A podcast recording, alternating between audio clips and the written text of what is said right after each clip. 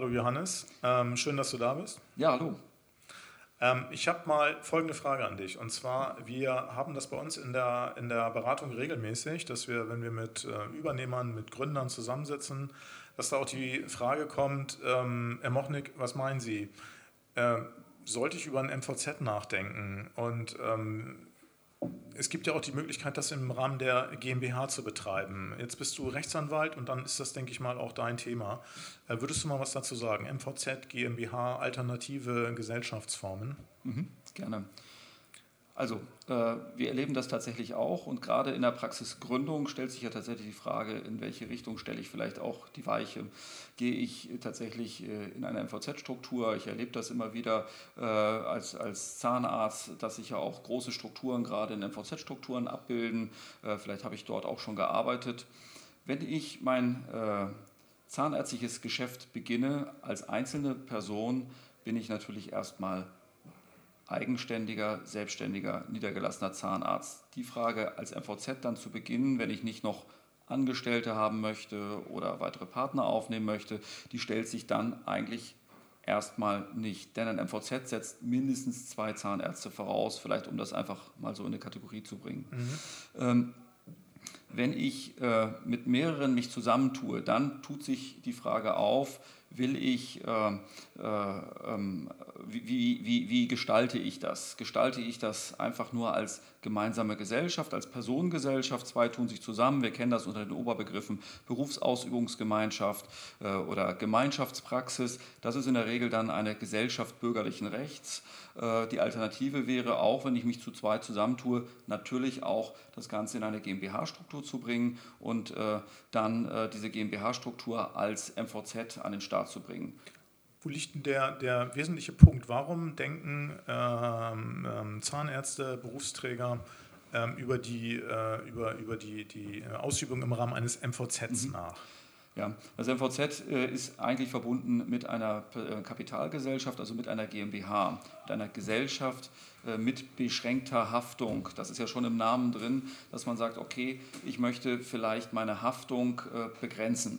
Äh, behandeln äh, oder Behandler ist dann äh, erstmal den Behandlungsvertrag schließt dann nicht der einzelne Zahnarzt mehr ab, sondern die Gesellschaft, ja, die GmbH.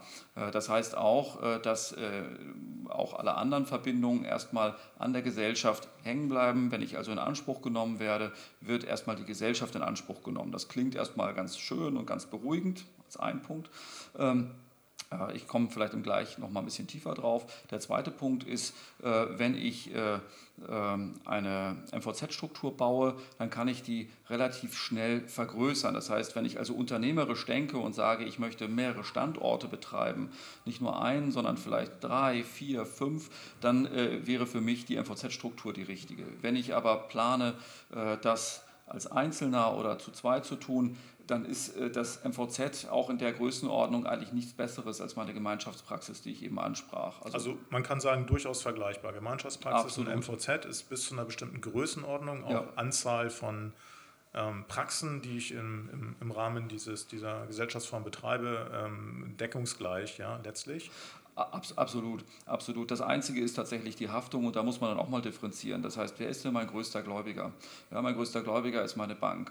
Ganz formal, äh, wenn die Bank mir persönlich Geld gibt, ist es was anderes. Wenn die Bank, äh, dann würde ich sowieso persönlich haften. Wenn die Bank aber dem MVZ, der MVZ-Gesellschaft Geld gibt, äh, dann wird sie immer um die Ecke kommen und sagen, pass mal auf, ich gebe zwar deiner Gesellschaft Geld, aber ich möchte von dir eine persönliche Bürgschaft. Das heißt, größter Gläubiger wird ohnehin mich in Anspruch nehmen. Das heißt, die beschränkte Haftung funktioniert da schon mal nicht. Der zweite Punkt ist, alles, was ich mit der KZV erledige, wäre dann auch eine Beziehung zwischen der MVZ GmbH und der KZV, aber auch dort äh, bei jeder MVZ-Gründung muss ich eine persönliche Bürgschaft hinterlegen. Auch dort hilft mir die persönliche Haftung nichts.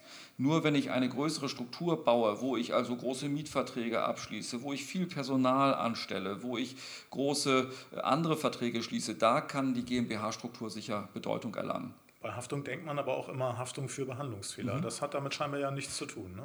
Doch auch natürlich, also erstmal ist äh, dann äh, haftender die GmbH, das ist schon völlig richtig. Bloß äh, unser Haftungsrecht kennt daneben auch die Handlungshaftung. Das trifft übrigens jeden Behandler, auch die Angestellten. Ja? Äh, wenn ich als Patient also geschädigt bin, kann ich äh, dann denjenigen in Anspruch nehmen, mit dem ich den Behandlungsvertrag geschlossen habe. Das wäre tatsächlich die GmbH. Aber ich kann zugleich auch den in Anspruch nehmen, daneben, der mich konkret behandelt hat. Das heißt, den Zahnarzt. Und deswegen äh, hilft mir da die Haftung bei Behandlungsfällen eigentlich nur, nur beschränkt. Muss ich gut versichern, das ist wichtig. Das wollte ich sagen. Also ja. letztlich jeder hat ja auch äh, seine, seine Haftpflichtversicherung, seine persönliche Haftpflichtversicherung und die würde dann für diese Fälle ja auch einstehen. Ne? Ab, absolut. Ja, genau. also, also wenn ich unternehmerische Pläne habe, dann ist eine MVZ-Struktur sicher das Richtige.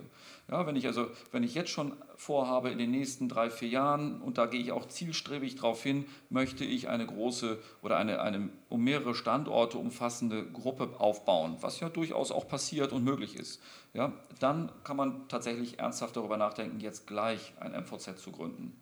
Ansonsten ist der Weg natürlich immer offen, auch später. Ich denke, da hast du uns jetzt äh, schon mal so ein bisschen weitergeholfen auf dem Weg ähm, der Frage, äh, möchte ich MVZ sein, sollte es eine GmbH sein oder äh, bin ich womöglich in einer anderen Struktur mit meinem Partner? Vielen mhm. Dank. Johannes. Gerne.